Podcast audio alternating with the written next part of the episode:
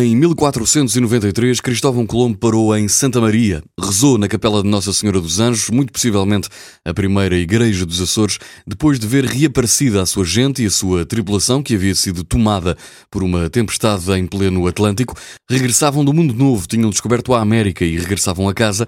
Há mais de 500 anos, o explorador e navegador acabaria por se sentar nesta ilha de Santa Maria e agradecer.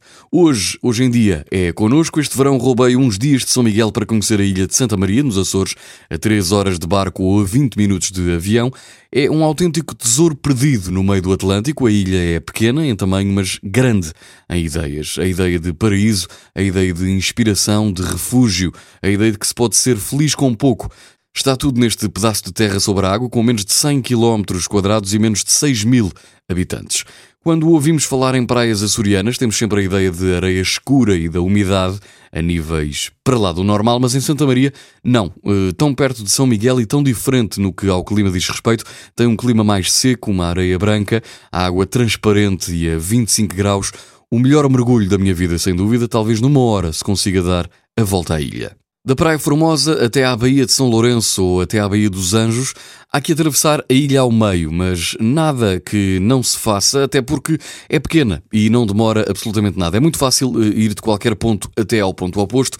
Praia Formosa, Baía de São Lourenço, Baía dos Anjos ou até mesmo a Maia, há que explorar, cheirar, sentir a simplicidade que, de quem por lá vive. Santa Maria é a prova viva de que não é preciso ir para muito longe para se ver coisas bonitas.